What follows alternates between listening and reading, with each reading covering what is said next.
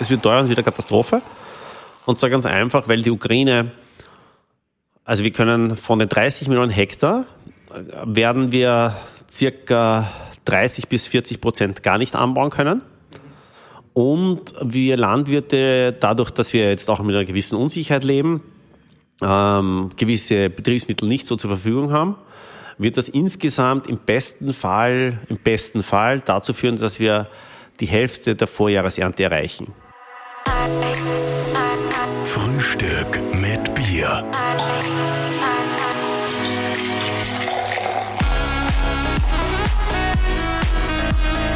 Herzlich willkommen zu einer neuen Ausgabe von Frühstück mit Bier.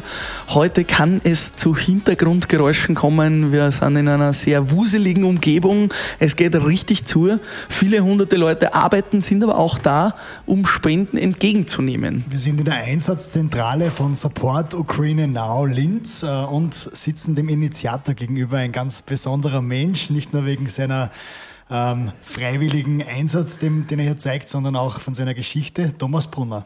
Hallo, grüß euch. Servus Thomas, freut uns, dass du schnell Zeit nimmst. Wir haben jetzt schon fast eine Stunde länger braucht, dass wir die quasi vors Mikro bringen, weil du natürlich jetzt gerade der gefragteste Mann äh, des Tages bist da. Äh, erzähl uns mal, was machst du da in der Zentrale? Was, wie kann man sich das vorstellen, was ihr da eigentlich gerade leistet? Naja, wie kann man sich das vorstellen? Wir haben in, im Wesentlichen vor vier Wochen, als ich zurückgekommen bin aus der Ukraine, haben uns mit Freunden hingesetzt, dass wir so einen Hilfsverein gründen. Und die Ursprungsidee war einfach, die Spendenbereitschaft, die einfach schon da war, eine Annahmestelle äh, zu machen und äh, das weiterzuliefern in die Ukraine. Und wir haben jetzt mittlerweile nach fast, fast vier Wochen, es sind noch nicht ganz vier Wochen, haben wir an die 90 Tonnen an Hilfsgütern in die Ukraine geschickt. Wir haben über 250 äh, Flüchtlinge in privaten Unterkünften untergebracht. Ähm, wir haben wahrscheinlich so einen, einen Pool von 200 bis 250 Freiwilligen, äh, die uns äh, die ganzen Spenden, weil wir sortieren ja zum Beispiel die ganze Kleidung durch, äh, wir mhm. sortieren die gesamte Medikamentenspenden auch durch, Lebensmittel etc. Also alles, was vorbereitet ist, da ist viel Arbeit auch dahinter. Und äh, da haben wir auch täglich um die 25 bis 30 äh, Menschen hier, äh, Freiwillige. Wahnsinn. Die da helfen und insgesamt ein Pool von circa 250 Leuten. Ja. Äh, bei uns sind alle ehrenamtlich unterwegs, ähm, auch viele Ukrainer, die schon mithelfen. Und äh, die Hilfsbereitschaft in der österreichischen Bevölkerung, in der Linzer Bevölkerung, in der oberösterreichischen Bevölkerung ist schlichtweg ein Wahnsinn. Also extrem toll ähm, und wir verstehen uns jetzt nicht nur als Verein, der jetzt nur unsere Sachen macht, sondern wir verstehen als Plattform. Also wenn jetzt zum Beispiel hatten wir einen Fall, eine Fahrschule aus, ich glaube, Kremsmünster waren die, die hatten innerhalb von ein, zwei Tagen auch einen kompletten LKW geladen gehabt und konnten den aber jetzt nicht in die Ukraine bringen, weil halt mhm. die größeren Organisationen selbst auch noch nicht weiter gewusst haben. Und dann haben wir gesagt, okay, schaut her, wir haben dieses ganze Netzwerk, weil ich halt jetzt seit 18 Jahren in der Ukraine bin und in verschiedenen Jobs auch war. Ich kenne viele Menschen drüben und ein Freund von mir hat, der eben äh, ein Import von Coca-Cola Europa ist, hat sich von der Schweiz in, nach Polen versetzen lassen, ist Ukrainer. Die haben da ein komplettes Coca-Cola-Lager ausgeräumt okay. mit Boah. Anladerampen und die schicken jetzt pro Tag an die 60 LKWs von Lublin in die Ukraine rein. Großartig. Sind von dort wieder alles vernetzt und das sind alles sehr systemische äh, Menschen, Manager. Mhm.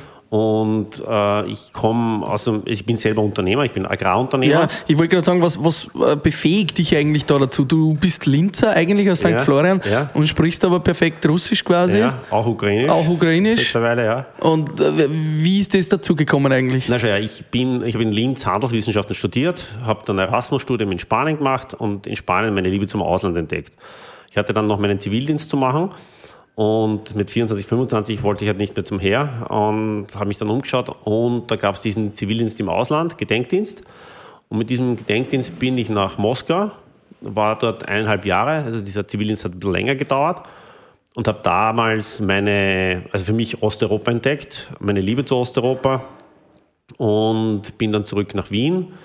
Hab, du hast auch Russisch gelernt in dieser Zeit. Quasi. Genau, ich habe mich vorher schon, äh, auf der Uni habe ich schon Russisch zu lernen begonnen. Mhm und äh, in Moskau dann Nolens non volens, also musste ich dann natürlich, Ja. bis dieser Sprung war wirklich ins kalte Wasser.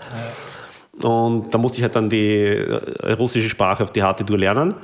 Und das ging auch dann nach einem halben Jahr relativ gut, nicht so schnell wie mit Spanisch, aber äh, ist, mittlerweile ist es halt meine, fast meine zweite Muttersprache. Und dann bin ich zurück nach Wien, habe meinen Job gesucht und bin dann bei Henkel gelandet äh, im Marketing. Und die haben mich dann nach zwei Jahren in die Ukraine ähm, geschickt in, ins Marketing. Da bin ich dann relativ schnell Marketingdirektor geworden. Das habe ich gemacht bis 2010. Und dann wäre halt in der normalen Konzernhierarchie, wäre es halt üblich gewesen, dann wieder zurück in die Zentrale, um dann den nächsten Sprung wieder irgendwo Länderchef oder so irgendwie zu werden. Und ich hatte damals schon meine Frau kennengelernt, Eine Ukrainerin? eine Ukrainerin. Meine Frau ist Architektin äh, aus Dnipro. Ähm, und ähm, ja, und sie, wollte, sie hat nichts dagegen gehabt, nach Österreich zu gehen. Und ich habe damals schon äh, auch in den Agrarbusiness investiert gehabt. Und da wollte ich mich dann halt noch stärker einbringen. Und wir haben damals halt begonnen, dann eine Schweinezucht aufzubauen, weil das vor zwölf Jahren in der Ukraine ziemlich nachgefragt war, die Preise sehr hoch waren. Und ähm, die, die Ukraine ein typisches äh, äh, Land ist, wo halt Schweine in großem Maßstab gezüchtet und gemästet worden sind in der Vergangenheit. Und ja, und da bin ich dann eingestiegen haben wir das gemacht. Das war halt auch wieder ein Sprung ins kalte Wasser, weil ich aus dem Konzern raus, wo du deine Ab- IT-Abteilung hast, wo du deine ganzen Agenturen hast, ja, jeder nimmt im Prinzip die ganze Arbeit ab und du bist halt so ein bisschen der, der Stratege, aber du bist halt eher in einer sehr engen äh, Arbeit, wobei es im Marketing eh noch breiter ist, äh, war das dann halt äh, dieser Sprung in dieses Do-it-yourself. Bist du Bauer geworden quasi? ja, ich bin Bauer geworden, wobei ich habe ein Team von 35 Leuten. Ähm, und es ist natürlich schon so, also ich würde mich nie mit einem Bauer hier vergleichen im Sinn von, weil die wissen, also die wissen mehr, die haben technisch wahrscheinlich mehr Ahnung, weil sie alle wirklich am Traktor sitzen, auch selber viel reparieren. Ich habe für diese ganzen Sachen halt Mechaniker, ich habe einen Agronomen, also ich kenne mich am, am Feld aus, ich habe den, den groben Überblick, ich weiß die Grundzüge, aber dann so im Detail mit den Du bist der. Manager wieder einmal. Genau, ne? ich bin eigentlich wieder Manager. Das ist jetzt natürlich So wie auch hier. Und das ist eben der Bogen, den wir da machen wollten, ähm, weil das ja mittlerweile auch fast wie ein Unternehmen funktioniert, oder? Die ganze Initiative. Ja, natürlich, du hast, wenn du, wenn du Größe hast, brauchst du Strukturen. Ähm, wenn du Größe hast, brauchst du auch klare Abgrenzungen von den Verantwortlichkeiten, wer in welcher Rolle ist. Ja? Weil ich bin natürlich dann zum Beispiel stark in der Rolle des Initiators, ähm, äh, stark in der Rolle, äh, auch eher im Vordergrund, äh, mit den Medien, auch meine Story etc. Ja? Und dann haben wir aber natürlich habe ich so auch ein Backoffice. Ja? Wir haben im Hintergrund ja auch viel logistisch zu lösen. Dann haben wir wieder den Hans-Peter zum Beispiel, der kümmert sich um die interne Logistik. Das ist halt Warenannahme und äh, dann Abholungen von verschiedenen Gemeinden, weil es ist nicht so, dass wir jetzt nur äh, in Linz sammeln, sondern es gibt halt so wie Zwettel, Aktion Zwettel, die haben sich angeschlossen. Es sind viele Und ihr seid die, die, die Anlaufstelle dann auch für diese Genau, kleineren also wir, sind da ganz offen. Es ist jetzt nicht so, dass wir jetzt sagen, alles zu uns, aber äh, bei uns kann man andocken. Ja. Ähm, und wir haben dann zum Beispiel auch bei gewissen Lieferungen, wenn die einen, einen Bus oder so zusammen gehabt haben, ähm, die, die erste Tour haben wir mit, gemeinsam mit der Pfarre St. Barbara in Wien gemacht. Die hatten den Bus noch nicht voll, die haben gesagt, okay, wir haben die Sachen. Äh, unsere Anna, also die, die zweite äh, Vereinsobfrau, äh, Obfrau, äh, ähm, die ist dann sofort auch da mitgefahren. Das heißt, der Punkt ist der, wir sind wahrscheinlich schon ein sehr fortschrittlich, also wenn man jetzt von Unternehmensmodell spricht, sind wir wahrscheinlich das Unternehmensmodell der Zukunft. Das heißt, ziemlich flache Hierarchie, ziemlich offen als Plattform, jeder versteht seine Rolle, ähm, jeder hat im Wesentlichen seine Ziele auch in einer gewissen Weise befriedigt, das, was er sich vorgenommen hat und fast wie ein Cluster. Sehr flexibel auch, oder? Ja, Weil genau. Wir, haben, wir sind- halt zu, zu dir gekommen, da sind natürlich auf einmal äh, 50 Flüchtlinge gerade angekommen, die Ja. du eingewiesen hast. Ja. Oder mehr. Und das, ja, es kann, war, glaube ich, war sogar mehr. das kannst du ja nicht einschätzen, wann die kommen oder wie die kommen. Genau. Und, und vor allem, wir haben dann begonnen, am Anfang waren wir halt die ganze Zeit offen. Dann haben wir gesagt, okay, wenn wir die ganze Zeit offen sind, dann haben wir die, die Menschen, die die Ware äh, sortieren und die, die sie nehmen, haben wir ständig ein Chaos. Jetzt haben wir mhm. gesagt, okay, von 10 bis um 1 Uhr können die Flüchtlinge kommen und sich die Kleidung aussuchen und Lebensmittel holen. Danach ist zu und dann bringen wir das alles wieder in Ordnung. Mhm. Und dadurch haben wir dann auch eine Ruhe reinbekommen und weniger Chaos. Und das ist halt auch etwas, was sehr wichtig ist, weil wie in jedem Unternehmen, wenn du äh, verstandene Abläufe hast, dann kennt sich jeder aus, mhm. dann ist es weniger Stress und es läuft alles in geordneten Bahnen und das ist halt hier auch wichtig, weil wir halt einfach schon seit ja, wahrscheinlich pro Tag wahrscheinlich 200 Leute auf jeden Fall hier haben, äh, an Flüchtlingen, die vorbeikommen, sich was abholen. Und in der Früh haben wir es jetzt so, dass wir von verschiedenen Lebensmittelketten äh, Lebensmittelspenden bekommen. Also das hat äh, vielleicht in zwei Tagen ablaufen wird oder solche Dinge. Ja. Die bringen wir her und die Leute können sich das mal so holen. Mhm. Das ist insofern wichtig, weil ja die, die ganzen Hilfs-, finanziellen Hilfsleistungen erst schon langsam anlaufen. Ja? Mhm. Also die, die, Menschen haben viel aus, die, also die Flüchtlinge haben die Dokumente alles ausgefüllt und dann die Bearbeitung und bis es tatsächlich zur Auszahlung kommt, da vergehen zwei, drei, vier Wochen. Also wir kennen jetzt noch nicht die Beispiele, die halt wirklich das Geld schon überwiesen mhm. bekommen haben.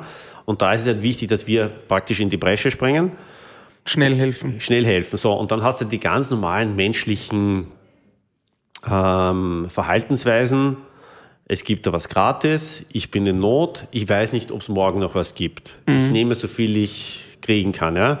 So, und dann hast du viele Menschen und dann die hinten in der Schlange stehen, verstehen dann, wenn sie nicht nach vordrängen, bekommen sie nichts. Ja?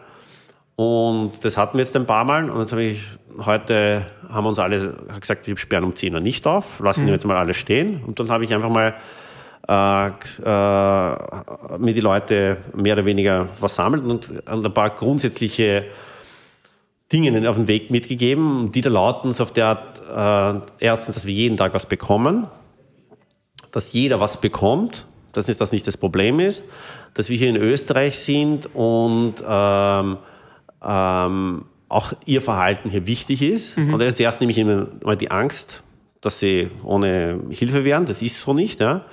Das Zweite habe ich dann auch gewisse typische Verhaltensweisen angesprochen, die wir halt auch aus der Ukraine kennen, weil meistens sind ja, hast du immer ein paar schwarze Schafe, die dann die ganze Herde, das Image ein bisschen verderben. Und ich gesagt, schau, diese Verhaltensweisen kennen wir schon und das wollen wir hier nicht.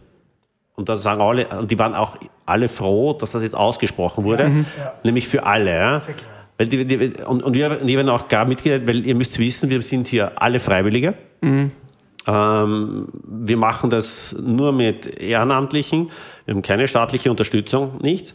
Und wir schulden auch niemandem was. Mhm. Es ist unser Bedürfnis. Und wenn ihr zum Beispiel ähm, bei der Warensortierung ähm, gewisse, wie soll man sagen, Hinweise von den Helfern ignoriert, dann demotiviert sie mir die, die Helfer auf der einen Seite und auf der anderen Seite kann ich euch sagen, entweder werden wir einen Weg finden, dass diese Menschen dann nicht mehr hierher kommen können. Mhm. Es gibt genügend andere Hilfsorganisationen. Und zum Zweiten ist auch ganz klar, wenn uns das über den Kopf wächst, weil ihr auch an gewisse Regeln nicht hält und weil es für uns demotivierend wird, ja, dann machen wir das einfach zu. Mhm. Und das war dann sofort, Opa, ja, okay. Also das wird verstanden. Also da weiß ich einfach aus meiner langjährigen Erfahrung aus der Ukraine, ja. wie ich Dinge zu kommunizieren habe. Und das Tolle war auch dieses ich lerne jetzt auch viel wieder über Österreich. Mhm. Also ich lerne auch viel, also viele Dinge, die vielleicht jetzt Österreich ein bisschen so aufregen. Also dieses, dass das Bitte oder Danke einmal fehlt, ja, weil die sprachliche Barriere da ist. Und die mir das kommunizieren, dann habe ich gesagt, schon sehr, die Öst ich habe ihnen auch ein bisschen so mitgegeben, was die Österreicher gern haben. Mhm. Also da, wie wichtig die Pünktlichkeit ist, weil von der Zeit her ist die Ukraine eher bei Italien. Ja? Also wenn man da mal eine Viertelstunde, 20 Minuten... So Karl-Style, ja. ja. Ja, ja, ja, Also schon noch äh, sehr, sympathisch und, und viel reden und Dings. Und, und äh, das ist wichtig bei den Österreichern. Mhm. Und es ist auch wichtig, schau, wenn ihr keine Arbeit habt, in Österreich hat man es nicht gern, wenn man einfach rumsteht ohne Arbeit. Das ist gescheit, dann kommst du nur zwei Stunden, mach, arbeitest das dann intensiv und dann gehst wieder. Ja? Mhm. Weil das ist dann so, dass die anderen das nicht sehen und das, in Österreich schaut man auf diese Dinge. Ja? Und Sehr interessant, stimmt, ja. Ja, und wenn man diese Dinge und, und, und das bringt einfach gleich auch so viel Verständnis. Und dieses Bitte Danke, was du da sagst. Und dieses Bitte Danke und gleich beim Rausgehen jetzt alle ganz, ganz laut so, ja, danke, danke schön Ja, und super. auf Deutsch. Aber, aber das sind so diese Kleinigkeiten. Ja. Na klar, wenn du nicht weißt, was Danke heißt, dann kannst du es ja nicht sagen. Das Genau, das ja, genau. Kleinigkeiten, ja. Also das bringt mich schon zu einem wichtigen Punkt. Äh, was ich da jetzt mitverfolgt habe, es sind da hunderte Flüchtlinge im Haus. Wir sind da in einem, in einem drei-, vierstöckigen äh, Geschäftsgebäude, wo hunderte von Klamotten, tausende von Klamotten, Schuhen und Landstraße Lebensmitteln. 113 mitten auf der Landstraße. Genau. Das sind hier 4000 Quadratmeter. Das ist ja haben. das alte Gebäude von Bettenreiter, Ja, ja. die gerade umgezogen sind und, und das sind ja da tausende Klamotten, Lebensmittel etc. Ja.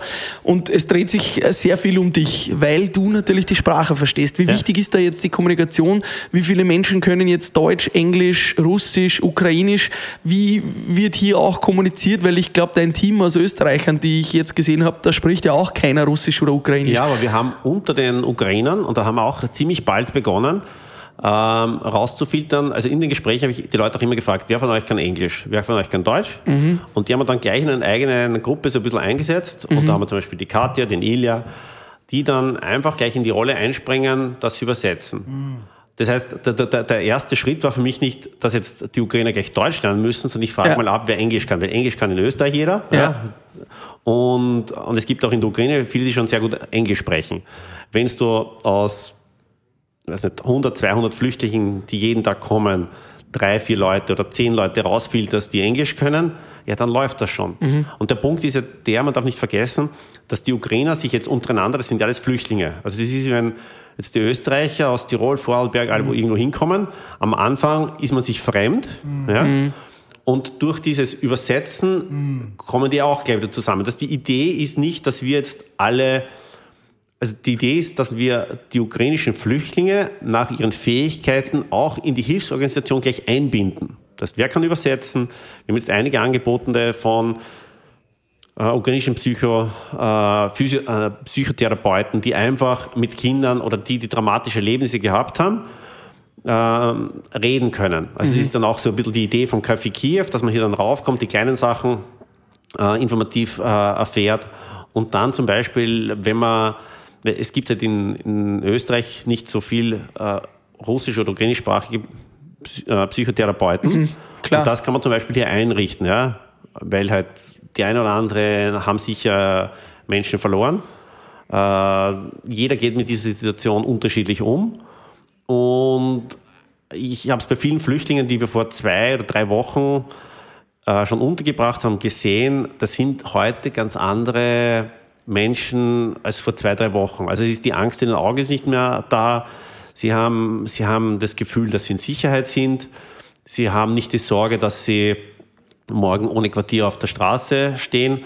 Und dementsprechend geben sie diese Sicherheit auch ihren Kindern weiter. Und dann fängt alles in diesem positiven Zyklus zu laufen an.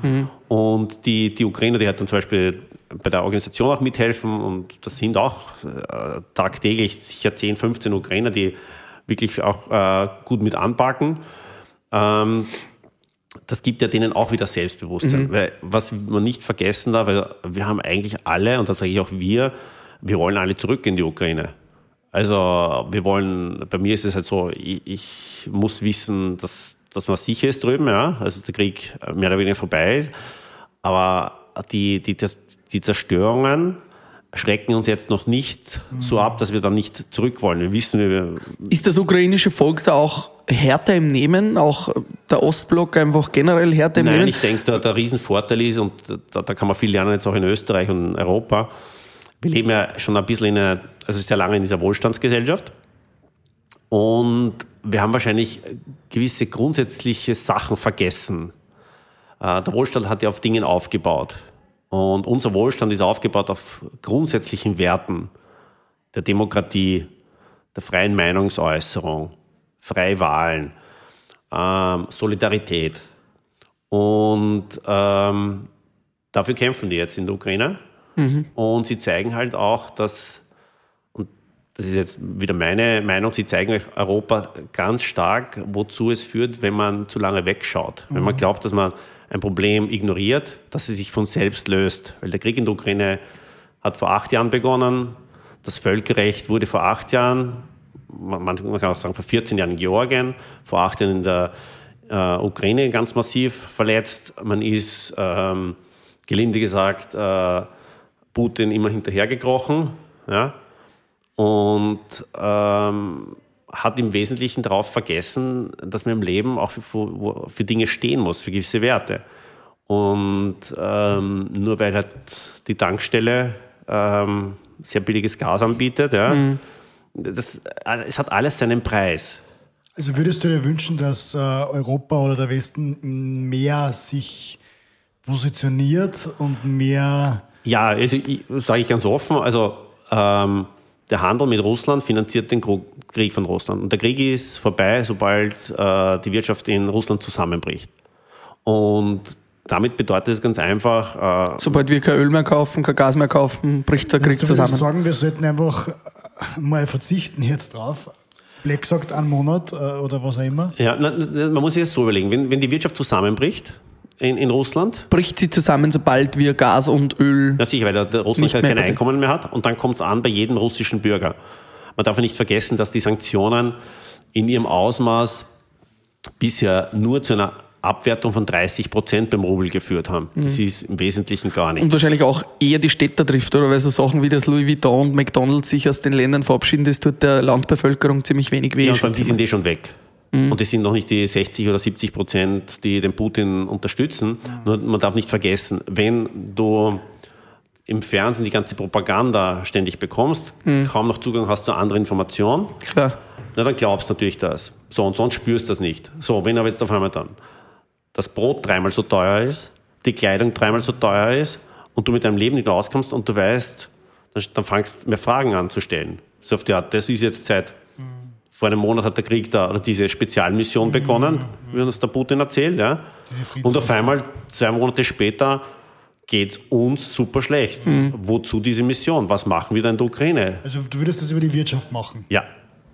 Also ganz stark über die Wirtschaft, aus einem simplen Grund, ähm, weil die Wirtschaft, das jetzt natürlich der Handel finanziert Russland. Das ist das eine. Das zweite ist, äh, gesamtwirtschaftlich betrachtet, äh, kommt es wahrscheinlich viel, viel teurer, den Krieg in die Länge zu ziehen. Ähm, also jetzt kurz und schmerzlos. Auch, auch von hart. den Gaspreisen. Wenn, wenn, wenn Russland das massiv ändert und, und draußen ist, also im Krieg gibt es ja auch wieder die, die Verhandlungsbasis zu sagen, okay, jetzt gehen wir wieder in normale Beziehungen mit den Sanktionen. Mhm. Also ich bin eher für diese Sanktionen ganz scharf und kurz und nicht dieses ein bisschen und lang. Nur ein bisschen mehr, okay. Ja. ja. Mhm. Und ich denke, ähm, rein von der Bevölkerung. Ähm, es wird ja immer so vermittelt, der, Gas, der Gaspreis steigt, der Ölpreis steigt, aber es wird selten gesagt, was das im Detail bedeutet. Das heißt, wenn sie hört, okay, der Ölpreis steigt, du weißt für dich selber noch nicht im Kopf, um wie viel. So, mhm. ich habe mir das mal kurz angeschaut, was mich selber interessiert hat. In Österreich sind siebeneinhalb Millionen Autos registriert. Ähm, die Durchschnittsdistanz, die ein Auto in Österreich zurücklegt, sind 13.000 Kilometer. Wenn man 8 Liter auf 100 Kilometer rechnet, kommt man circa um, zu 2 Euro, ja, kommt man circa auf 1800 äh, Euro Spritkosten pro Jahr.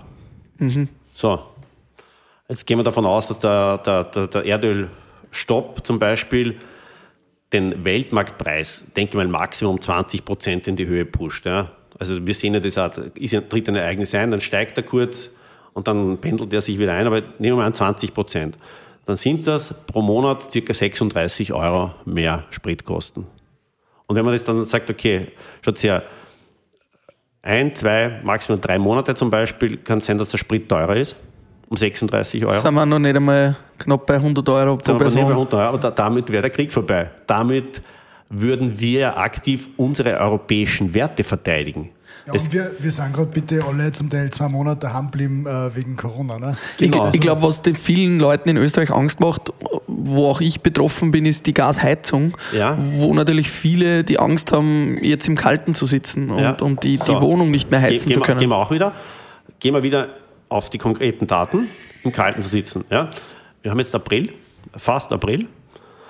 Wir haben, so laut Internet, ist der durchschnittliche Heizverbrauch äh, beim Österreich 15.000 Kilowatt pro Jahr, also mhm. weil das Gas praktisch äh, ja, in Kilowatt umgerechnet ja, genau. wird. Ja. Und das sind, glaube ich, pro, pro Saison, äh, was ich mal ausgerechnet habe, kommt man circa auf 900 Euro. So, die 900 Euro sind verteilt wieder auf sechs Monate hauptsächlich. Ja. So, und wo sind wir dann? Sie bist auf Ja. 150 Euro die sechs Monate. 20 Prozent teurer, 30 Prozent teurer kommen halt 30, 45 Euro dazu im Monat. Ja. Ja, aber wovon reden wir da? Ja. Also ich glaube nicht, dass die, wenn ich dir jetzt sage, okay, äh, 50 Euro teurer deine Heizkosten pro Monat, Das ist es Krieg, wert.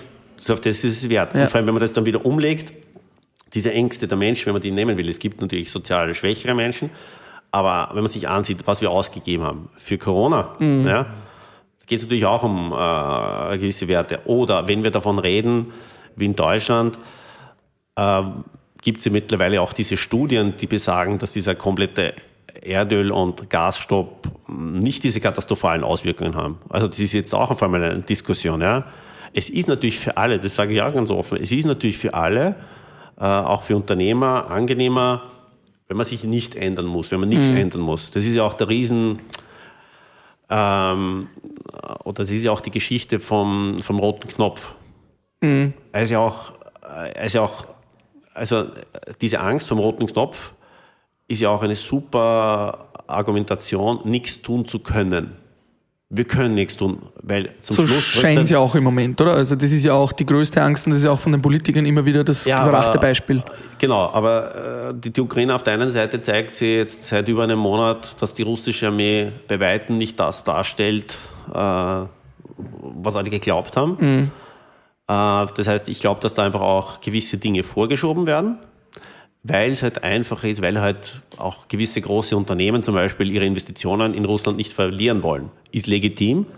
Nur müssen wir auch sagen, warum sind denn diese Unternehmen nach Russland gegangen? weil dort die Margen sehr hoch waren.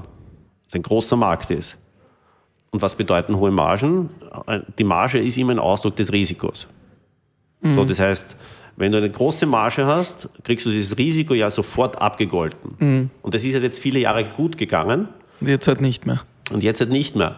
Und, ähm, und der Punkt ist halt der, dass wir jetzt nach 70 Jahren, nach dem Zweiten Weltkrieg, haben wir diese ganzen Unternehmen oder vor allem diese, also die jetzige, also die, die, die, die, die jetzige Management-Generation, ähm, die haben ja das nicht aufgebaut. Wir haben ja alle, auch unsere Generation, wir haben ja alle diese Demokratie und den Wohlstand übernommen und verwalten den weiter dürfen dabei aber nicht vergessen, dass es gewisse Grundprinzipien geht. Das heißt, wenn das Grundprinzip für einen Wohlstand in Europa, und das ist die Demokratie, äh, angegriffen wird, na, da können wir nicht einfach zuschauen. Aber du meinst, man sollte es über die Wirtschaft lösen und nicht jetzt militärisch Was ist äh, denn, sich einmischen. Militär- wir, wir, haben gestern, wir haben gestern kurz mit einem Kollegen äh, ge- gesprochen unten. Ähm, äh, wieso? Wir, wir haben den Mossad, wir haben viele deutsche Spezialeinheiten, wir haben auch andere ähm, äh, Geheimdienstorganisationen außer dem russischen KGB, die sehr gut sind. Ist es nicht ein Thema, dass sich die Welt da einmischt und einen einzelnen Menschen ausschaltet, um das Wohl vieler Millionen oder Milliarden äh, zu gewährleisten? Ist es nicht möglich, dass man den einen, weil wir sind uns doch alle einig, dass nach dem Putin da nichts nachkommt, was das jetzt Äh, weiterführen würde ich würde, nicht oder? so unterschreiben.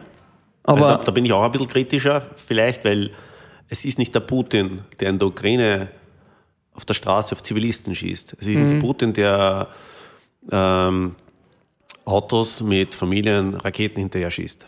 Mhm.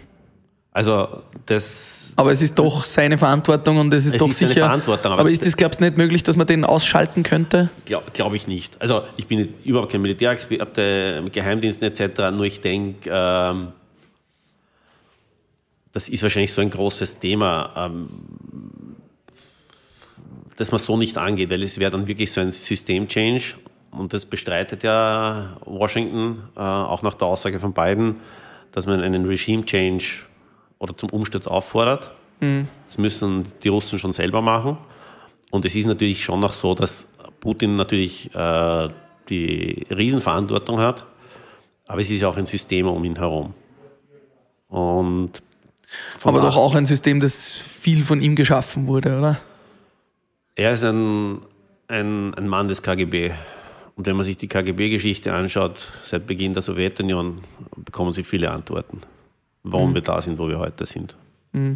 Also, was, was glaubst du, das, das, ist ja die Frage, die auch in den Medien immer wieder diskutiert wird und auch am, am Stammtisch in Österreich ja. quasi, die zentrale Frage, was will er denn eigentlich? Was ist denn seine Intention, was ist sein Motiv, diesen Krieg zu führen?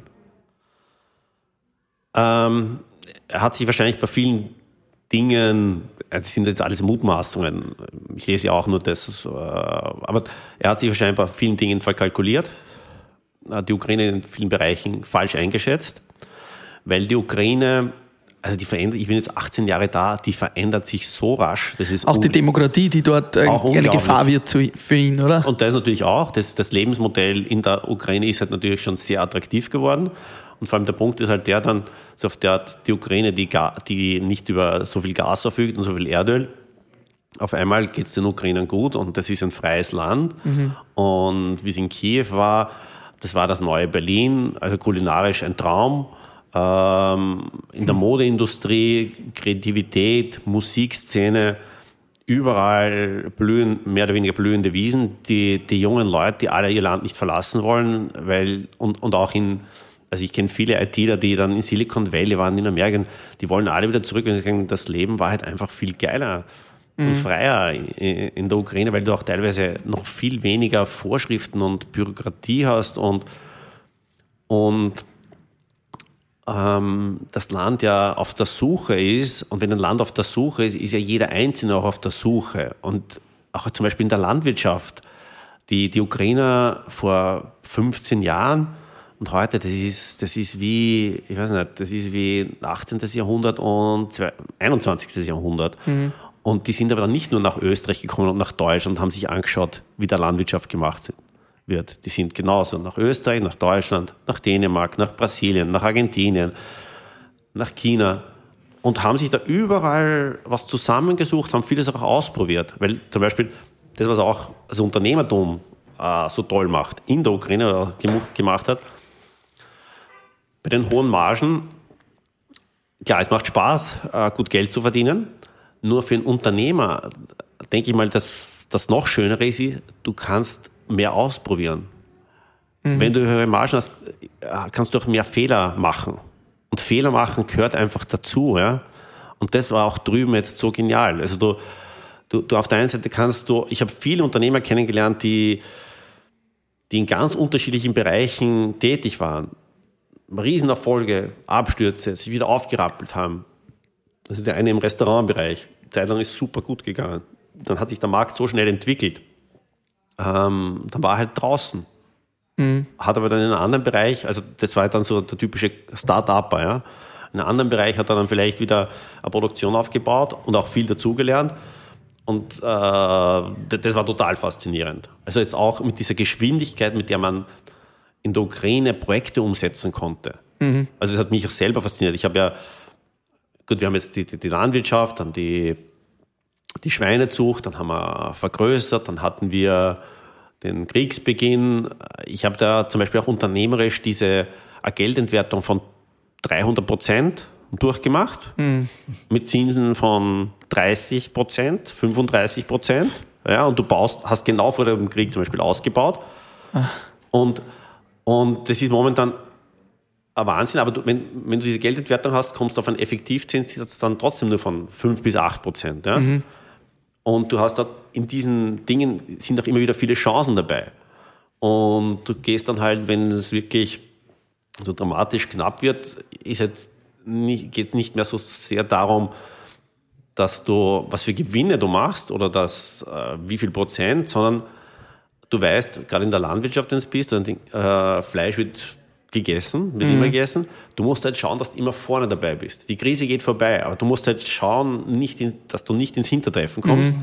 Und dann durchtauchen und dann bist du vorne auf der Welle auch wieder dabei. Das ist ja mit der Corona-Krise gerade dasselbe gewesen. Also es ja, war ist ja ähnlich. Das war ist, auch dasselbe. Genau. Das, aber solche Corona-Krisen, solche extremen äh, äh, Ereignisse kennt man halt in der Ukraine. Also ich jetzt ich habe wirklich alle fünf Jahre haben irgendwas gehabt. Ja, Aber, ja, aber, aber, aber es waren auch alle vier, fünf Jahre war das so ein Push nach vorne. ja.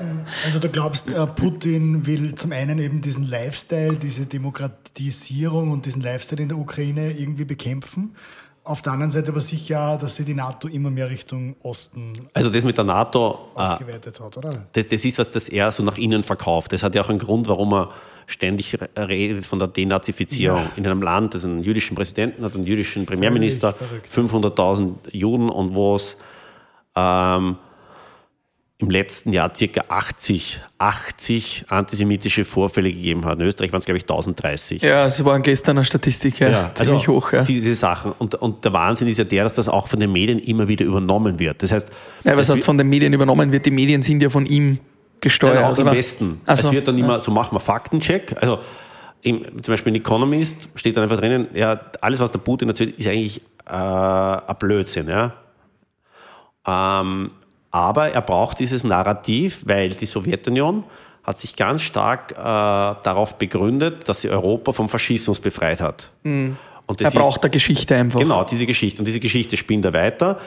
Und deswegen äh, Aber man hat ja auch gesehen bei Herrn Donald Trump, dass der Geschichten spinnt, die nicht stimmen und trotzdem glauben es die Leute. Also äh, auch wieder nicht alle. nicht alle natürlich, aber Und auch viele. Auch viele. Und es hängt natürlich auch damit zusammen, äh, dass auch Demokratie äh, keine garantierte Sache ist und dass wir um gewisse Dinge immer wieder auch kämpfen müssen, uns gewisse Dinge auch immer wieder erarbeiten müssen, weil wir natürlich im Wohlstand schnell mal auf Dinge vergessen. Und insofern ist so eine Zäsur, und ich denke, der Krieg wird zu einer Zäsur, auch in Europa. Man sieht, man sieht ja schon, dass auf einmal die Europäische Union wieder verstanden hat, wie wichtig es ist, solidarisch zu sein, dass auf einmal die NATO Mhm. Wieder die, aufgewacht die, ist. Genau aufgewacht ist aus dem Hirn dort, wie es Macron äh, erwähnt hat, ja, dass Deutschland ganz massiv jetzt verstanden hat, ja, Militärausgaben sind doch wichtig, man braucht den her, ja.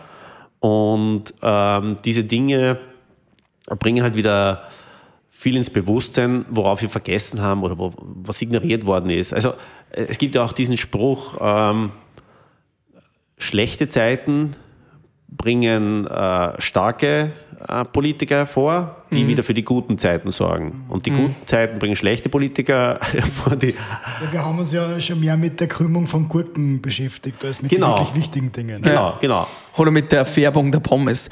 Apropos Pommes und Gurken, du bist trotzdem ein Landwirtschaftsexperte, du hast 35 Mitarbeiter in der Ukraine. Ja. Neben dem Thema Öl und Gas wird natürlich immer dieses Thema Getreide, der Kornspeicher der, der Welt, auch Ja. mit einem Drittel der Kornproduktion angesprochen. Das ist auch immer so ein Thema Lebensmittelpreise. Ähm, Naja, das ist auch ganz. wie, wie wird da die Zukunft jetzt mit diesem Krieg ausschauen? Naja, äh, relativ simpel. Alles wird teurer. äh, Es wird teuer und wieder Katastrophe. Und zwar ganz einfach, weil die Ukraine, also wir können von den 30 Millionen Hektar, äh, werden wir circa 30 bis 40 Prozent gar nicht anbauen können. Und wir Landwirte, dadurch, dass wir jetzt auch mit einer gewissen Unsicherheit leben, ähm, gewisse Betriebsmittel nicht so zur Verfügung haben, wird das insgesamt im besten Fall, im besten Fall dazu führen, dass wir die Hälfte der Vorjahresernte erreichen. Das heißt, statt 82 Millionen Tonnen werden das 40 Millionen Tonnen. Wahnsinn. Müssen wir uns vielleicht mal überlegen, ob wir das Brot wegschmeißen im Supermarkt oder nicht. Ja, die Sachen zum ersten wird man sich überlegen müssen. Das zweite ist, dass die Ukraine 80 Prozent der UNO-Hilfsprogramme in Afrika abgedeckt hat. Dafür wird es nicht reichen. Dann haben wir diverse Krisen und man, man erinnert sich wieder arabische, also diese Dimension der Landwirtschaft ist noch viel, viel größer. Man darf sich erinnern, dass, 80, äh, dass der arabische Frühling damals ja nicht begonnen hat, äh, einfach so aus dem Nichts, sondern weil bei den Leuten ganz einfach das Brot und alles so teuer geworden ist. Die waren dann extrem unzufrieden und wenn es fürs Essen nicht mehr reicht, ja, dann gehen alle auf die Straße. Ja. Das ist das eine. Dann zum Zweiten, Das heißt, du, du, du siehst auch schon einen Konflikt oder, oder schwelendes Potenzial auch in Afrika aufgrund der nicht mehr Ja. vorhandenen Lebensmittel auch. äh, Ägypten, wie viel haben die? 80 Millionen oder mehr Einwohner? Die haben, oder ich glaube Ägypten, nein, die haben sie glaube ich mehr, also ich zu 80 Prozent importieren die das Getreide. Aus, aus der Ukraine. Anderem. äh, Ukraine und Russland. So, also Russland wird es zu Folgen führen, die werden auch äh, eher ein, eine schwächere Ernte haben. Normalerweise, wobei man hier noch sagen muss, wir wissen ja noch gar nicht, was es wettermäßig für ein Jahr wird. Und äh, Murphys Gesetz sagt ja, wenn es schlecht läuft, läuft es wirklich Ja. schlecht. Ja? Ja. Also es könnte das noch on top kommen, wenn es mit einer Dürre ist. In, in Österreich zum Beispiel haben wir jetzt massive Niederschlagsprobleme derzeit. Ja? Das heißt auch für uns Getreideanbau schwierig für die Bauern. Ja, vor allem wird es äh, niedrige Ernten geben, äh, voraussichtlich. Ich meine, man kann es jetzt noch nicht so ganz sagen, aber die, die Voraussetzungen sind jetzt mal nicht so gut. Also es bräuchte schon dringend einmal einen Regen. Und dann haben wir noch äh, in der Folge, dadurch, dass dann zum Beispiel die Russen jetzt auf den Feldern Minen verlegen, äh, mit Drohnen äh, werden noch mehr Flächen ausfallen. Wir wissen nicht, was im Sommer, wenn das Korn zur Ernte steht, dann wirklich passiert. Zünden sie die Felder an oder nicht? Es ist ja auch nur eine große Ja, Gefahr der, der, quasi. Punkt, der Punkt wird wirklich dramatisch, weil äh, Afrika hat eine Milliarde Einwohner und ein Prozent sind 10 Millionen. Das heißt, was, soll, was sollte jetzt gemacht werden? Der Jetzt Punkt ist, es muss auf die Schnelle, je schneller der Krieg vorbei ist, umso schneller können wir die massiven Folgewirkungen abfedern. Und deswegen brauchen wir viel entschlossenere äh, Sanktionen, Wirtschaftssanktionen, weil das in Russland intern äh, das auslöst, ähm, dass, äh, dass sich die Russen weigern, diesen Krieg weiterzuführen. Und dem kann sich dann auch der Putin nicht äh, verschließen. Das heißt, diese, zu dieser Normalität, äh, es braucht natürlich nach wie vor, also je mehr Waffen die Ukrainer geliefert bekommen, umso größer ist die Chance, äh, dass sie Gebiete freihalten können und dass es zu gewissen Katastrophen nicht kommt. Also die Unterstützung, die sie jetzt haben, die ist, das muss man ehrlich sagen, auch gut äh, von Europa, braucht wahrscheinlich aber auch noch mehr. Und, und da möchte ich betonen, das ist alles Selbstverteidigung. Die Ukrainer kämpfen keinen Angriffskrieg, sie kämpfen klar. in ihrem eigenen Land. Ja. Und ähm, ja, es ist, das Entscheidende ist, diesen Konflikt so schnell wie möglich zu beenden. Aber siehst du glaub- da noch immer eine, eine Kompromisslösung, dass, Ja. dass, dass die am Verhandlungstisch, der Zelensky, dass er vielleicht sagt, okay, ähm, man, Also ich gibt, denk- man ich- gibt gewisse Gebiete. Don, Bon, Donbass her. Also ich, ich, bin- ich, ich denke mal, der, der Zelensky ist jetzt bereit zu einem Kompromiss, was sagt, die Gebiete, die vor dem 24. Februar, also diese Separatistengebiete, die schon besetzt waren, und die Krim, also auf der Art, okay, ähm, das soll bei den Russen bleiben. Wäre das dann okay für einen Putin, glaubst du? Wäre das so Für den genug? Putin, für den Putin wird es nur okay sein. Also der Putin braucht was zum Verkaufen. Putin ist, ist nicht interessiert, den Krieg zu beenden. Putin ist ein, äh, ein Kriegspräsident. Also wenn man sich auch seine ganze Vita anschaut, äh, angefangen von Tschetschenien, Georgien, Syrien, ähm, Ukraine, also er hat mehr Kriege geführt als die ganze Sowjetunion die letzten äh, 30 Jahre da ungefähr. Ja. Und es sind auch, weiß nicht, äh, ich glaube jetzt äh, schon mehr russische Soldaten oder ähnlich viel gefallen wie in Afghanistan. Und obwohl, da bin ich mir jetzt nicht ganz so sicher, ja, also das, das muss ich ein bisschen genau anschauen, aber es sind auf deutlich mehr schon wie in Tschetschenien, ähm, fast das Dreifache. Und der Punkt ist der, wenn der Druck so groß wird, aus dem Land, in Russland selbst, dass der Wirtschaft so schlecht geht, ja, dann äh, wird Putin verkaufen, okay, äh, die Ukraine kriegt den neutralen Status, geht nicht zur NATO, das wird sich der Zelensky auch äh, abkaufen lassen. Aber die Ukraine darf in die EU. Ähm, die Ukraine wird sich aber selber militärisch schon so stark verteidigungsmäßig stärken, dass äh, die Lust an einem neuerlichen Angriff nicht besteht, beziehungsweise, äh, was jetzt auch diskutiert wird, ist ein, ein Vertrag mit wirklichen Garanten, wo Kanada, Polen, Schweden, die Türkei ähm, ein neues Bündnis, ein Beistandsbündnis gründen, dass falls die Ukraine angegriffen wird, diese Staaten, also nicht die NATO, sondern diese Staaten äh, eingreifen dürfen. eingreifen dürfen, so als Art äh, Gürtel. Und ähm, ich denke, zudem sind die Russen bereit, wenn sie sehen, dass sie erstens militärisch äh, kommen sie wahrscheinlich nicht mehr wirklich voran und wenn der wirtschaftliche Druck ganz massiv wird. Also wenn die, die Russen selber auf die Straße gehen und sagen, raus aus dem Krieg, wenn die Umfragen, also sie wird vielleicht noch repressiver werden, Glaubst du, dass der Putin dann nachher noch überhaupt in andere Länder reisen wird können? Wer wird den noch aufnehmen? Wer wird mit dem noch Ja. reden wollen? Oder Äh, glaubst du, vergisst dass der Westen dann, wann Nein, Oder das- nimm das in Kauf. nimmt das in Na, Kauf? Wenn es zu dieser Lösung kommt, also zum Beispiel zu so einer Lösung, zu seinem, zu seinem Vertrag, ähm, solange Putin Präsident ist, kannst du ihn ja nicht mal vor ein Krieg, äh, Kriegstribunal oder so stellen. Ähm, und das macht auch die Ukraine nicht, weil er in der Rolle des Präsidenten ist. Und deswegen haben die auch gar keinen Auslieferungsantrag oder irgendwas gestellt, ja, weil es äh, rein äh, gesetzlich nicht geht. Und von den internationalen Normen her, ich denke, der Punkt ist der, dass wenn Putin das dann, also wenn das so abgeschlossen wird, ist er dann sowieso massiv beschäftigt mit seinem eigenen Land. Äh, es war ja auch die Kriegslust nicht da wirklich bei den Russen. Und er muss dann ja relativ schnell schauen, dass er seine Sanktionen wieder los wird. Dass er dann die, die, die Wirtschaft wieder, es gibt ja auch diese Motivation. Ja. Deswegen sind ja die Sanktionen, die wirklich scharfen, die kurzfristigen, so wichtig. Auch um ihm zu zeigen, die Entschlossenheit. Also meine, sind, wir uns Diktator, ehrlich, sind, wir uns ehrlich, äh, Europa, Europa hat halt auch insofern mit Schuld, weil 2014 hat die Ukraine angegriffen, hat das Völkerrecht gebrochen und es war keine, Reaktion da. Mhm. Und speziell unsere Politiker, die sind ja ab dem 2014er Jahr aus allen Lagern, haben sich die mit Putin getroffen. Mhm. So, was sollst du denn da denken? man hat aber noch bei Hochzeiten getanzt. Ja. bei Hochzeiten getanzt oder 2014 beim Präsidenten empfangen und, und allen möglichen oder dann wie viele Leute das angestellt worden sind etc. Ich meine, das sagt ja auch viel über Österreich aus. Ja. Also dass wahrscheinlich sehr viel russisches Geld bei uns ist. Von Krieg, von Landwirtschaft nochmal zurück hier nach Linz. Ähm, Ja. Du hast mit diesen ganzen Auswirkungen zu kämpfen. Du bist freiwillig Ja. und arbeitest quasi ohne politische Unterstützung hier in einem vier, drei, vierstöckigen Gebäude Ja. mit hunderten Menschen zusammen. Wie siehst du das jetzt? Wie geht's da jetzt weiter? Was brauchst du? Brauchst du öffentliche Hand? Brauchst du Unterstützung finanzielle von der Politik auch? Wie gehen die nächsten Wochen weiter? Was ist so ein bisschen der Fahrplan jetzt für dich und deine Hilfsorganisation hier in Linz? Ja, also Unterstützung kann man immer brauchen, ja. Ähm, es ist natürlich so, nach, der ersten, nach dem ersten Monat, äh, natürlich äh, beginnt man sich überall ein bisschen daran zu gewöhnen, an diese schlechten Nachrichten. Ähm, und die, die Spendenbereitschaft äh, beginnt ein bisschen zu sinken. Das heißt, da braucht also speziell Medikamente braucht man sehr, äh, nach wie vor sehr viel.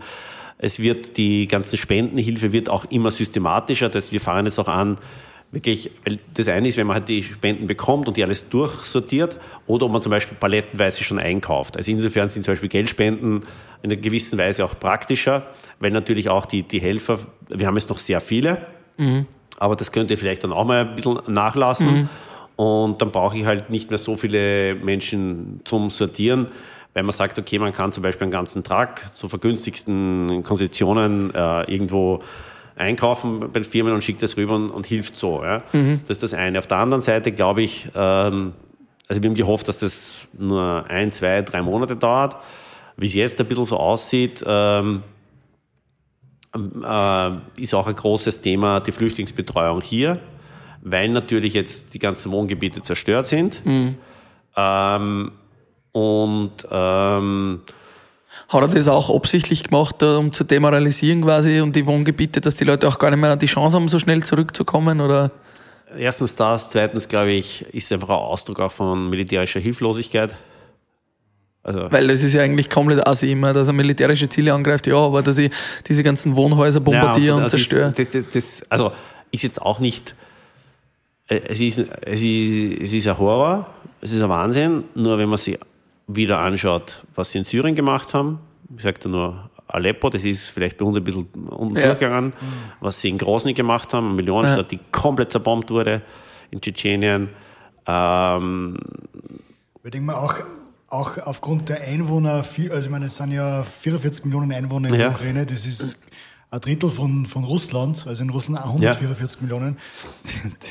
Das ist ja eigentlich zum Scheitern verurteilt, der Plan. Na, natürlich. Und sie haben damit, damit, man hat jetzt, das war auch ganz interessant, man hat jetzt in äh, mehreren Militärfahrzeugen, gepanzerten, hat man schon Paradeuniformen gefunden.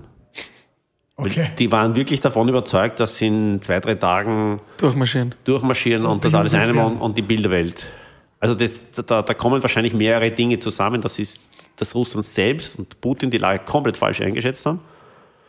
Ähm, auch die, ich glaube, jeder hat die Ukraine unterschätzt, auch mit diesem Willen dazu natürlich. zu kämpfen, weil, weil äh, ja, es gab natürlich schon Flüchtlingswellen davor und es gibt auch viele äh, am rechten Rand, die, die gegen diese Flüchtlingswellen immer wieder gekämpft haben und gesagt haben, da kommen die Männer und, und äh, lassen die Frauen und Kinder im Land zurück. Jetzt ist es eigentlich umgekehrt, die schicken die Kinder und die Frauen zu uns und die Männer gehen freiwillig zurück und wollen auch, nach, sie müssen natürlich auch, aber sie wollen auch äh, ganz entschlossen das Land verteidigen. Man sieht ja auch, wie, wie stark das Volk ist und wie mutig und mhm. wie engagiert die jetzt sind. Also, Na, und insofern glaube ich, also die Ukrainer werden sicher nicht aufgeben.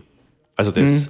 da, da können die Europäer noch so so, so reden, da ist der, der, der Kampfgeist ist da, weil die einfach so entschlossen sind und sie wissen, sie wissen einfach oder sie wissen, wofür sie kämpfen. Und sie sind ganz tief davon überzeugt, dass das, diese ganzen europäischen Werte, also auch wenn, also die, die, die drei äh, Freiheit, Gleichheit und mhm. Solidarität von der französischen Revolution, äh, diese ganz grundsätzlichen Dinge unserer Demokratie, und sie wissen, dass sie dafür kämpfen. Und sie mhm. wissen auch, dass teilweise das in Europa ein bisschen verloren gegangen ist. Und sie sehen ja auch natürlich, dass, dass Europa jetzt versteht, dass eigentlich Europa untereinander wieder solidarischer sein muss. Dass, dass Europa endlich beginnt, einen europäischen Gaspreis auszuhandeln. Mhm. Das war ja auch für, für Laien oft nicht verständlich, weil jetzt hat man diese ganzen Wirtschaftsblock, diese Abhängigkeit und diese Macht.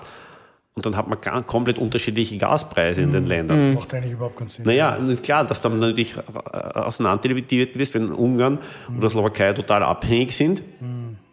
Und dass die dann nicht mit allen sprechen können, also nicht so sagen können, wir sind da auch komplett dagegen, weil ja, wo ist die mhm. Rückendeckung, wo ist die, die Solidarität ja. in, in, der EU auch. Ja? Wie siehst du die Rolle von Zelensky? Äh, hast du den gewählt damals? Äh, Habe ich nicht gewählt. Ähm, es war der vorige Präsident, der Poroschenko. Also Korruption, das ist auch was, muss man sagen.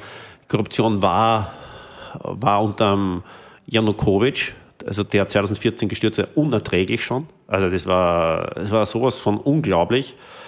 Und das war auch der Grund, warum die Ukraine den auch weghaben wollten, weil die halt sich Firmen unter den Nagel gerissen haben, Schutzgelder preisen, was weiß ich was alles. Und es ist natürlich so, dass du nur wenn du den Präsidenten änderst, hast nicht die Korruption, also mhm. gleich aus der Welt. Ja. Sind viele Dinge besser geworden. Also auch schon unter Paraschenko. Der hat meiner Meinung nach zwei, drei sehr gute Maßnahmen gesetzt. Das eine war, dass er die Visafreiheit erreicht hat für die Ukrainer, denn das hat bedeutet, dass sie in Europa arbeiten konnten und eine Wahlfreiheit hatten, mhm. sind dadurch auch die, die Löhne sehr schnell gestiegen in der Ukraine. Und es war nicht so, dass alle, die mal im Westen waren, dann auch im Westen bleiben wollten. Also wenn man auch gemerkt hat, ja, im Westen für das Geld musst du auch hart arbeiten. Mhm. Ähm, und äh, du musst auch Abstriche machen, weil du weg bist von deiner Familie. Das ist das eine, aber du hast diese Wahlfreiheit. Also du bist nicht mehr der Sklave im eigenen Land. Mhm. Und das zweite war dann auch die Dezentralisierung, dass die, die Steuergelder in den Gemeinden blieb, geblieben sind. Und das hat man speziell die letzten drei, vier Jahre ist in der Ukraine überall ganz massiv gebaut worden. Also Wohnungen, das, ist, das war, war unglaublich. Deswegen war es dann auch so, dass viele, die die Ukraine von vor zehn Jahren kannten, war gar nicht mehr das aktuelle Bild zur Ukraine hatten, wie modern die schon war. Und jetzt, um zum Zelensky zu kommen, aufgrund dieser Maßnahmen habe ich nicht ganz verstanden, äh, die, äh, warum den, die den Paraschenko abwählen wollten und er wahrscheinlich auch nicht ganz. War dann, weil er äh, als Schauspieler und die unorthodoxe Weise, dass er einfach zum Beispiel politische Diskussionen verweigert hat, ähm, Social Media bevorzugt hat. Social Media und seinen Dings genannt, war ungewöhnlich, aber ich habe es dann auch eher so genannt, okay, das war jetzt auch eine demokratische Entscheidung und das ist das, das Wesentliche. Also mhm. die, die Menschen haben frei gewählt und die Ukraine hat mit Zelensky auch gezeigt, dass freie Wahlen äh, in der Ukraine möglich dass ein, ein Politikerwechsel stattfinden kann, obwohl die, der andere Politiker im Wesentlichen ein, ein Politprofi war mhm. und die ganze politische Klasse und die Erfahrung hatte und hinter sich hatte. Und meiner Meinung nach, ähm, sie haben dann Dinge gut begonnen. Also in den letzten eineinhalb Jahren sind extrem viele Straßen auch gebaut worden. Ist schon auch noch eine Fortsetzung, was Poroschenko auch begonnen hat. Aber ich denke, so wirklich zur Hochst, Höchstform ist er jetzt aufgelaufen, weil er eher, wie auch sagt, ähm, das ist alles so intensiv und weil er auch selber weiß, wofür er steht. Und das muss man auch sagen, ja, 2014 war Zelensky sofort auch mit seinem, man muss sich ja vorstellen, er ist ja nicht nur ein, ein Schauspieler, das wird immer so dargestellt, er ist nur so ein, ein Komödiant. Er ist ja auch Produzent dieser Er ist. Produzent, er hat die erfolgreichste Entertainment Company auf der ganzen Sowjet. Mhm, Auch im russischen Fernsehen sehr Im russischen bekannt. Fernsehen, also der, der war extrem erfolgreich als Manager. Er ist ein Profi und er hat sich von unten hochgearbeitet. Das heißt, klassischer äh, Selfmade-Unternehmer. Und da kriegst du natürlich, äh, und da lernst du auch viele Dinge. Also du, du lernst Nein zu sagen, du lernst dich, deinen, dich durchzusetzen und äh, auch wahrscheinlich seine Werte. Und äh, er war damals schon, hat er sich sofort gegen, gegen den Krieg und ausgesprochen und alles auch rein in die Waagschale geworfen, obwohl er mit dem russischen Publikum natürlich viel zu verlieren hatte. So, das ist, und dass der, der wirklich größere Markt war. Also das ist wieder so diese, diese Sache, ja. Und jetzt ist er genial. Also genial im Sinn von, er ist halt wahrscheinlich äh, ein Churchill äh, und er ist, man muss sich vorstellen, zwei Wochen vor Kriegsbeginn hat es eine erhöhte Flugtätigkeit gegeben von diesen ganzen Privatjets, dass halt die Oligarchen und reiche Ukrainer das Land verlassen haben. Zwei Tage später hat er gesagt, dass sie alle zurückkommen sollen, äh, weil es um den ukrainischen Staat geht und sie dem ukrainischen Staat beistehen sollen, müssen. Und, und dann hat er gesagt, denn wenn ihr den ukrainischen Staat nicht verteidigt, warum soll der ukrainische Staat euch verteidigen? Stark. Und das, das ist halt so, boom. Und die, die meisten oder fast alle Bürgermeister, alle sind an den Ort geblieben. Und das ist das erste Mal in der Geschichte. Und das ist auch das, was, glaube ich, die Welt dann auch vielleicht nicht ganz so mitbekommt, aber das, was so beeindruckt. Die, die Führungspersönlichkeiten lassen die einfachen Leute nicht alleine. Also Jeder der Captain bleibt an Deck. der Captain bleibt an Deck und zwar in jeder Stadt. Und, äh, und das, das, also und dann, das äh, festigt halt diesen gesamten Zusammenhalt so und alle wissen, wofür sie einstehen, wofür sie kämpfen. Und das spricht halt, ich meine, die Reden vom Zelensky, das sind jetzt nicht lang studierte Reden oder so. Äh, er redet da ziemlich gerade raus und das sagt halt, ja, die Frauen und Kinder sind in Polen und wir verteidigen das Land, wir wissen, wofür wir kämpfen. Und er sagt, und die Russen wissen nicht, wofür sie kämpfen. Die wissen, Weil es, gibt keine, Na- es sind keine Nazis da. Und er sagt, und er, also er vermittelt, er sagt das auch, äh, schaut, wir, wir haben das alles nicht und erklärt das auch, warum so viele Russen auch fallen. Weil wenn du nicht weißt, wofür du kämpfst, wenn das, was dir gesagt wurde, nicht stimmt, und du, du sollst Wenn du dafür dein plötzlich Leben keine Nazis vorfindest. ja, und du sollst, du sollst dafür dein Leben riskieren. Natürlich geben da viele auf. Natürlich ist das demotiv das ist auch keine Motivation da, auch unter den Führungskräften, weil jeder im Prinzip die große Lüge sieht und, und die einfach entlarvt wird. Und das ist halt jetzt dann so, so ein Weiterwursteln mit, mit Raketen von den Hardcore-Politikern, Putin, Lavrov etc.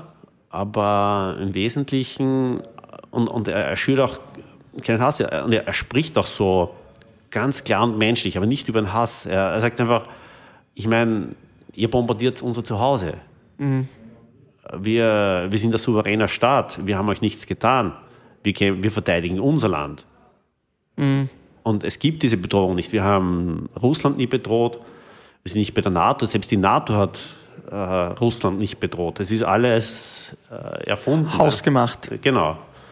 Und das, das macht ihn halt und einfach diese Zeichen, die er gesetzt hat.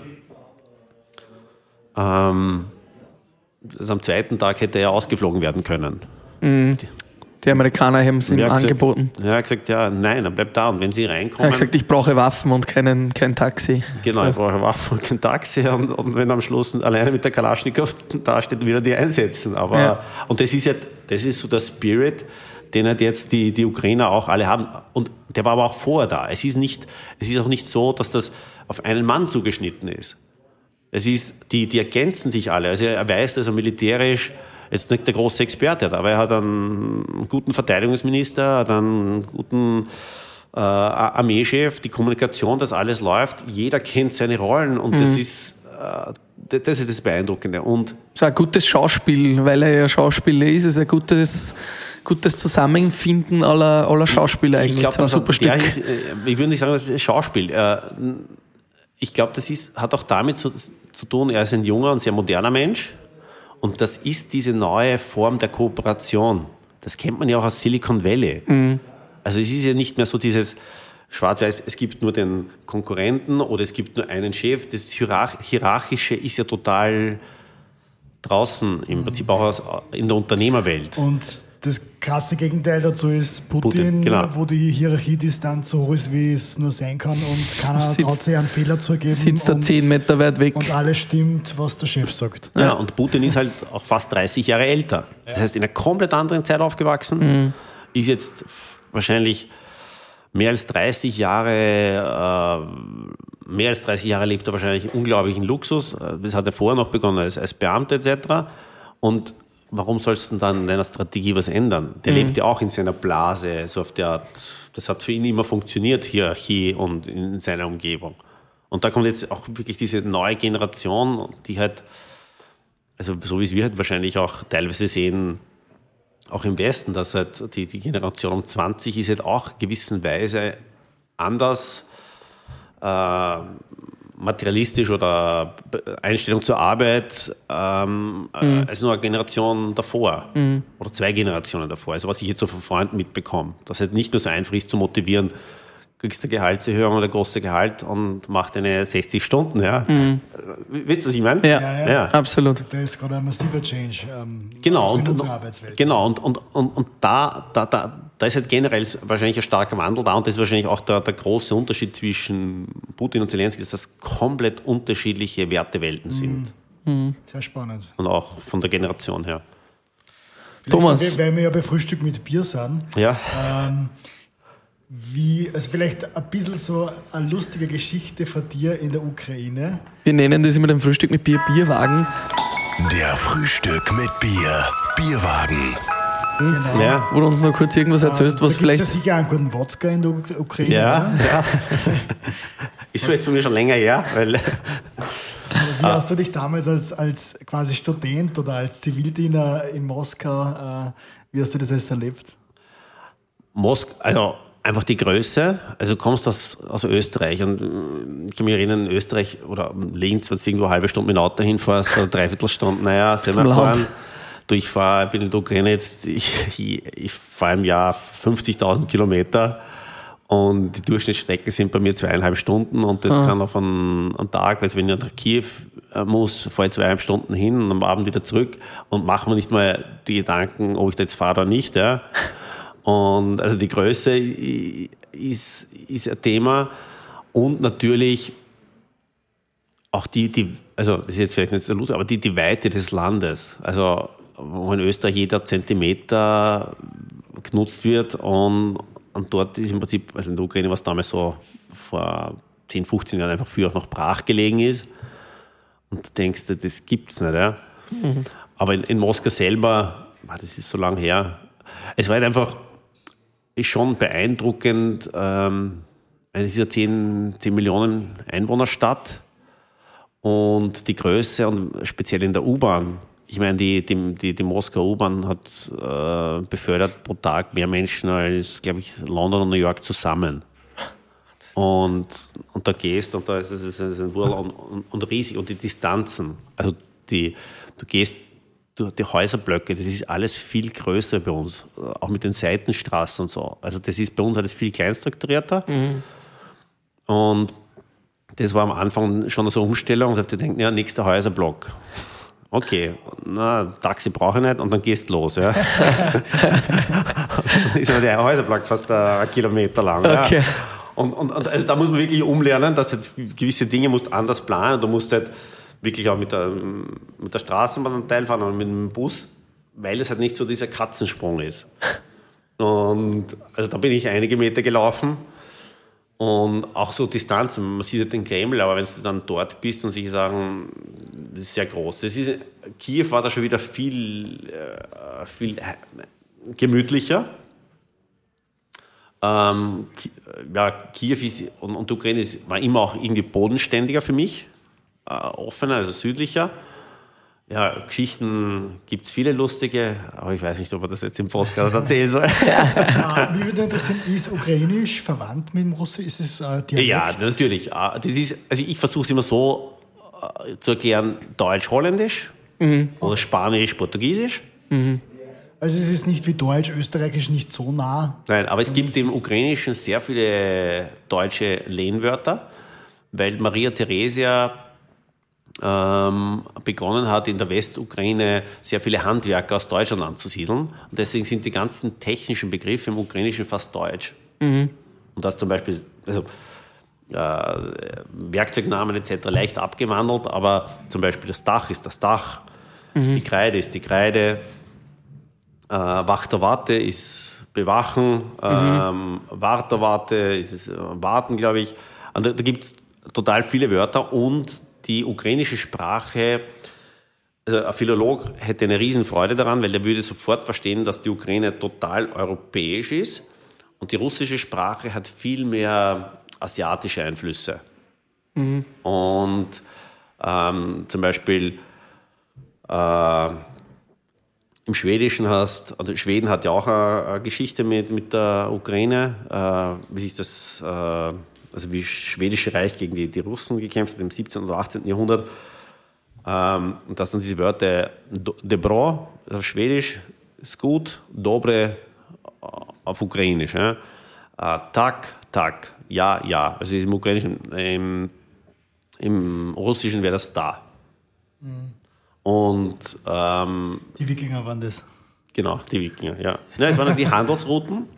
Und du hast ja zum Beispiel, was viele auch nicht wissen, du hast ja auf der ganzen Südukraine am Schwarzen Meer ganz viele griechische Ausgrabungsstätten, weil das Schwarze Meer auch unter den Griechen schon besiedelt war. Ich war vor einem halben Jahr bei einer Ausgrabungsstätte ähm, in der Zentralukraine.